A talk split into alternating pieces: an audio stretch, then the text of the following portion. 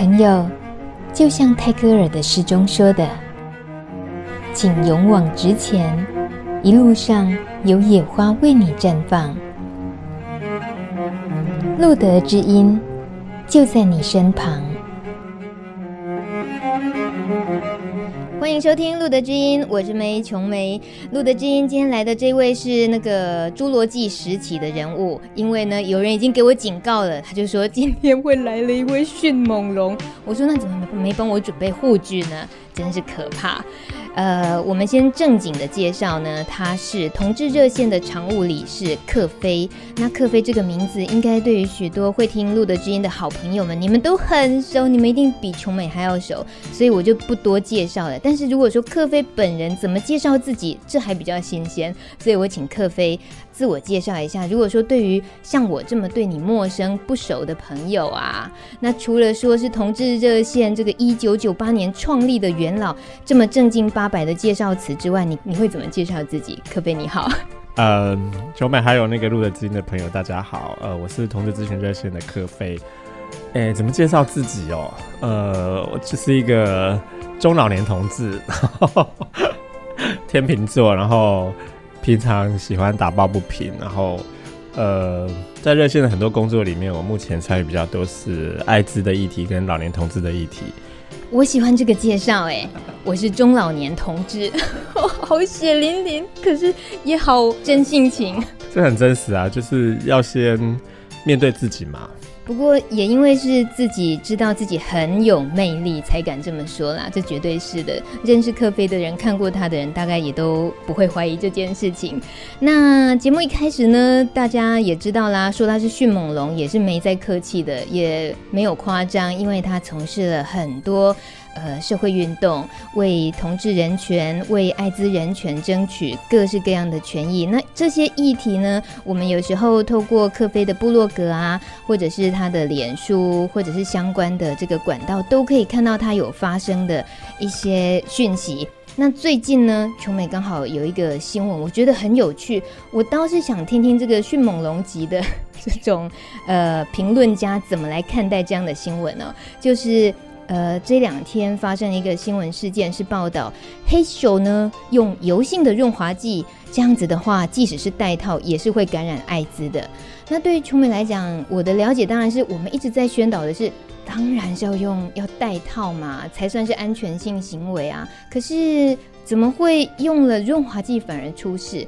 而他这个新闻报道里面，他当然指的是，呃，像是凡士林啊、婴儿油啊这一方面的比较容易造成保险套的破损。所以这新闻的用意呢，应该要提醒同志朋友们，提醒大家在性行为方面不要随便用润滑剂。感受到的新闻的重点，对我来讲，我变成只有这样子。可是克飞呢，他知道有更重要的事情，在这一则新闻讯息里面，请问。这一则新闻出了什么错？呃，我觉得可能有一些东西要被看到，就是很多表象的后面。那记者在报道的时候下笔特别强调，就是说，呃，同志就是多少的比例，很高的比例多少，然后呃，不懂得使用水性润滑液。那这个，我觉得这个新闻刚好很适合我们来谈所谓的刻板印象的建立跟污名的建立这个议题。在我们呃从事的这个呃防治工作里里面，其实经常在跟大家这个介绍艾滋常识的时候，安全性行的时候，也常玩这个游戏，就是吹一个保险套，然后就是涂上这个婴儿油，然后抹抹，然后它就会爆爆掉。它都是要让大家加深印象，因为你在气球爆的时候，你就会哇。我记得曾经听过一个，可能其他东西都不记得，所以这个东西在同志社群里面的艾滋宣导、安全教育已经是非常非常普遍常用的，就是在告诉大家，油性会腐蚀保险套，包括露呃凡士林，包括婴儿油，包括奶油，包括巧克力这种所有花生油任何含有油脂的油性物质的东西，其实都不适合拿来搭配保险套使用。那这个是非常基本的一个东西。呃，我们也花很多力气跟大家讲，你保险套的原理就是减少病毒跟你身体的接触，然后有管道进到你的血液里面，然后造成病毒的传染感染。所以当你懂这些原理之后，其实你才知道怎么样，不是直接使用保险套，但是非常的干涉，结果造成破损的时候，其实也是增加风险。所以我觉得第一个直觉上，这个 我我所理解。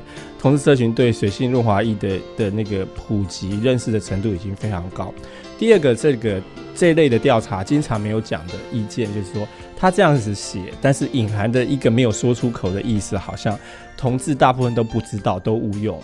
但是他隐含的没有讲的一种比较，好像是异性恋都已经非常懂，非常知道。就好像以前我们也看过有民间团体做呃调查，然后讲说这个同志在刚交的时候使用保险套的比率。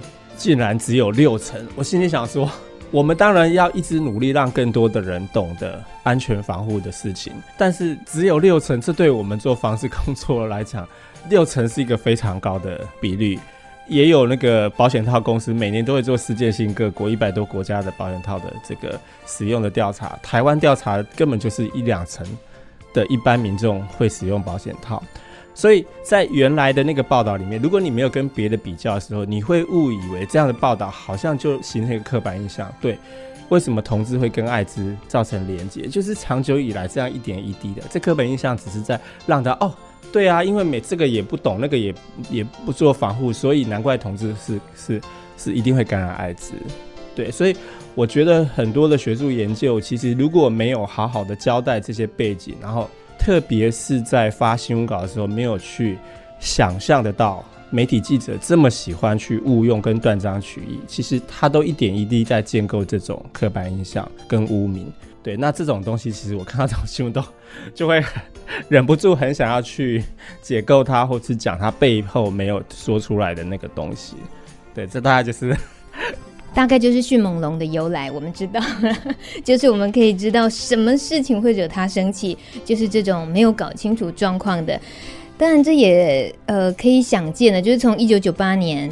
创建了同志热线到现在也快十五年了，应该用十五年来讲的话，这十五年来你走过了这段历史，那你也一起创建了很多，也帮他建构资讯，或者是说吸收到这么多台湾发生的现况，然后你也试图改变什么。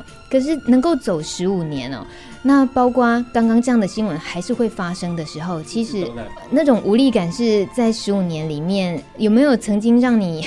都觉得说讲的最直接，就是觉得说真没有什么好好期待的，会觉得真的很很想放弃。呃，当然会有，而且常常有这样的感觉。那我觉得有这种感觉或无奈，其实对一个做社运的人来讲，其实是应该去面对的，因为呃，人是会在运动当中消耗的。那这个消耗，其实如果你可以去面对自己的这种软弱的话，其实。你才有办法再找到一个动力去继续走下去。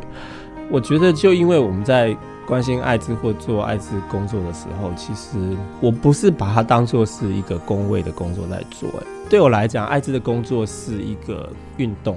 那那什么是运动？就是你要用非正式的管道，你要用不一样的方法，你要用突破体制的方式，然后去改变现状。然后重要就是你要改变。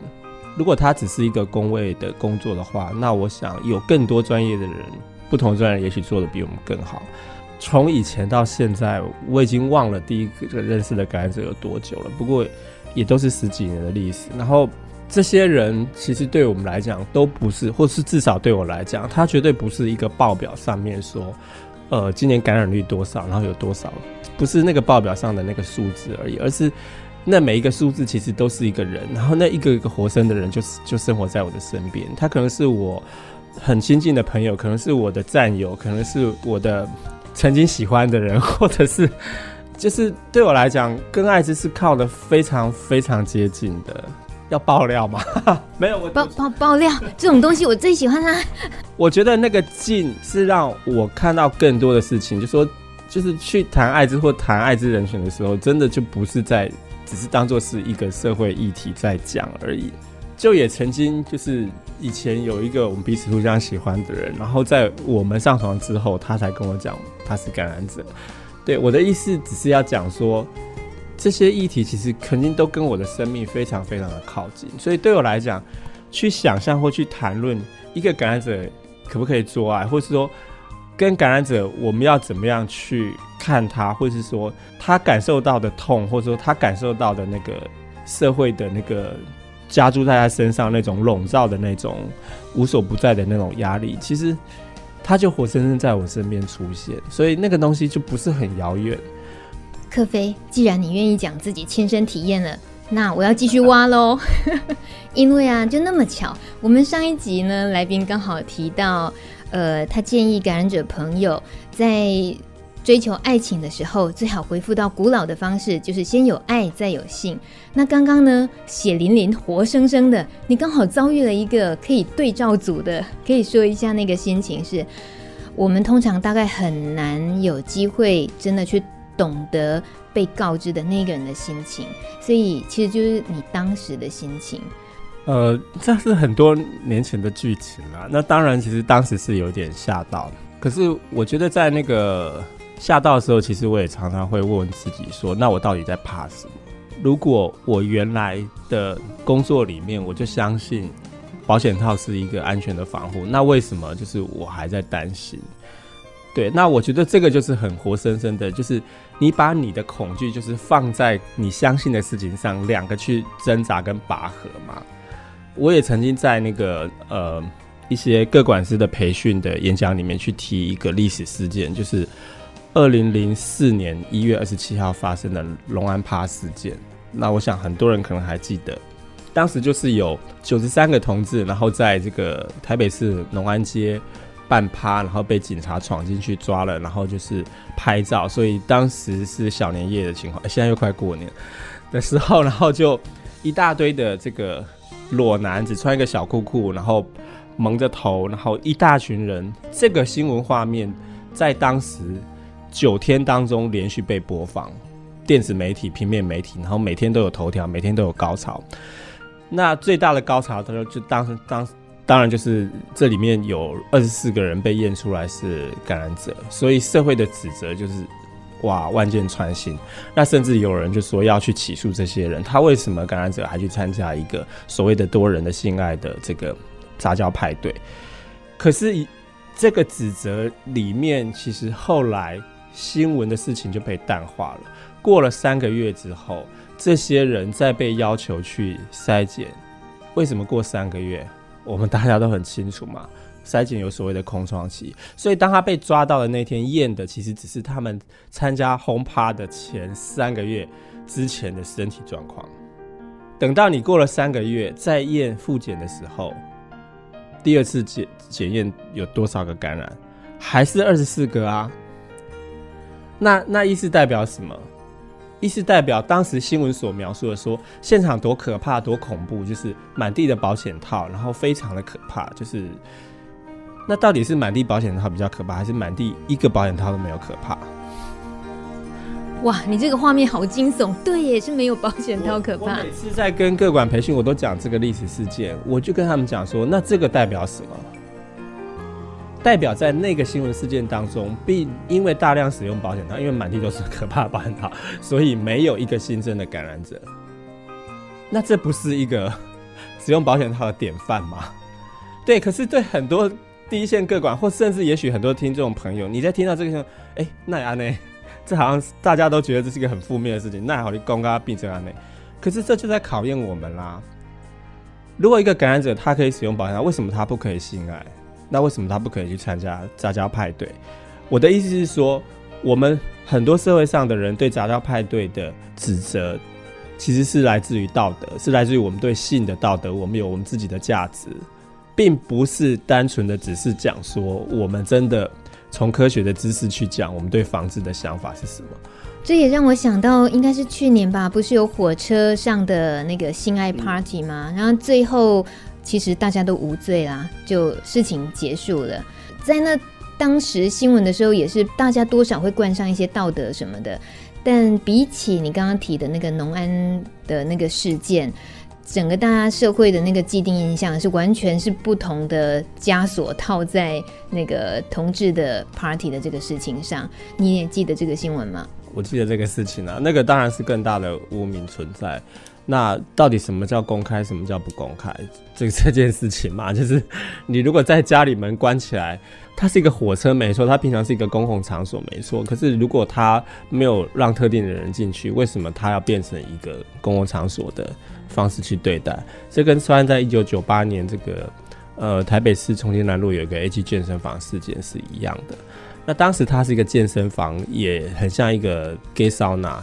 那那个时候，警察冲进去，然后在房间里面抓到两个人围围毛巾，然后硬是要他们就是做伪证拍照。那当时其实很多关心同志运动的朋友去去现场做这个呃抗抗议，就是说警察怎么可以做伪证，这是一个东西。第二个是后来人权律师邱黄泉在为这个案子辩护的时候，就讨论的就是到底什么是私密的场所，什么是公公开的地方。他们两个是在一个房间内，那他们在房间内做什么事情？这不是特定的人可以看到。我们这这为什么会妨碍风化？对不对？所以，呃，当时还有另外一个这个案子的重点，就是因为警察在呃这个烧暖的柜台收到保险套，所以当时值班的健身教练就一起被列为被告，从证人被列为被被告，因为他们认为这个烧暖媒介这个。性行为的交易或什么之类，这个影响非常的巨大，影响后来将近十年，超过十年的时间，台湾的 gay sauna 不敢放保险套。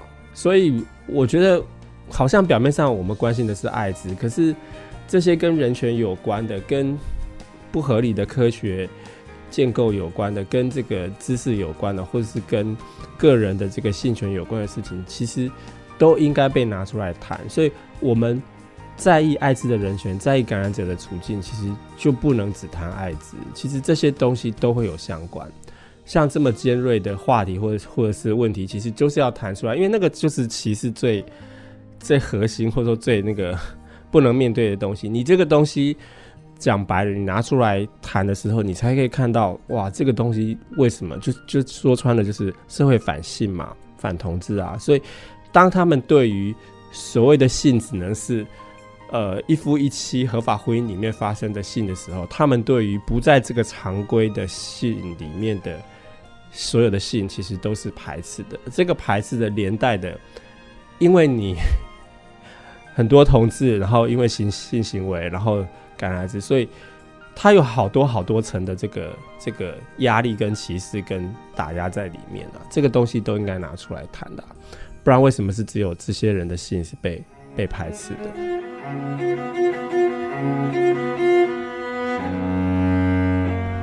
本节目由路德协会制作播出。